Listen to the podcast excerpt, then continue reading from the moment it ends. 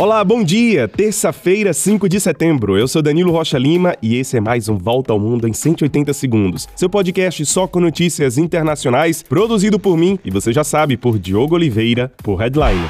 Começamos com notícias de Cuba. Autoridades de Havana dizem ter identificado uma rede de tráfico humano para recrutar cubanos que seriam enviados para participar da guerra na Ucrânia. Essa rede de tráfico é operada a partir da Rússia para tirar cubanos da ilha e também para recrutar cubanos que já estão em solo russo. Em um vídeo publicado no último fim de semana, dois adolescentes dizem ter sido enganados por pessoas que os procuraram via Facebook para trabalharem como pedreiros. Um dos jovens pede ajuda e aparece dentro de um ônibus com soldados russos em solo ucraniano. Lembrando que Moscou e Havana voltaram a aproximar suas relações diplomáticas desde o ano passado. Os russos prometem ajudar os cubanos em meio a uma das mais graves crises econômicas do país.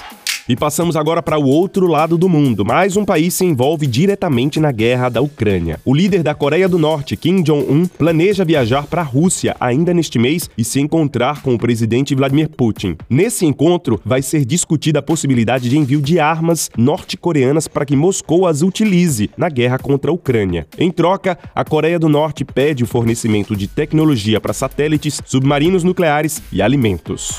E apesar da visita do presidente turco Recep Erdogan para retomar o acordo de exportação de grãos da Ucrânia, Vladimir Putin diz que o acordo somente será retomado se as condições para exportação de produtos russos forem respeitadas. E viajamos agora para a África. No Níger, um mês depois do golpe de Estado, o espaço aéreo do país foi reaberto e as autoridades afirmam que negociam a retirada rápida dos mais de 1.500 soldados franceses que ainda continuam presentes no território. Já a China afirma que pode se apresentar como mediadora da crise no país. O Níger ainda sofre a pressão dos países da África Ocidental para que o presidente Mohamed Bazoum seja libertado e retome o poder democrático do país.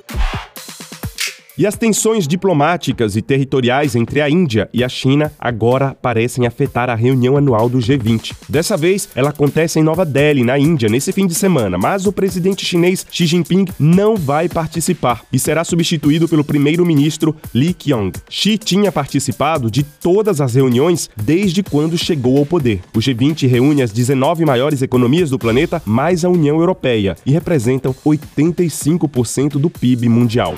A primeira-dama dos Estados Unidos, Jill Biden, de 72 anos, foi testada positiva para o Covid. Ela apresenta sintomas leves e está isolada. Já o presidente Joe Biden está negativo e é testado com frequência. Como a gente falou aqui, os Estados Unidos apresentam um aumento nos casos de Covid nas últimas semanas. E olha, os pedidos de asilo na União Europeia aumentaram em 28% no primeiro semestre em relação ao mesmo período do ano passado. Sírios, afegãos, venezuelanos, turcos e colombianos são os maiores solicitantes e representam 44% desses pedidos.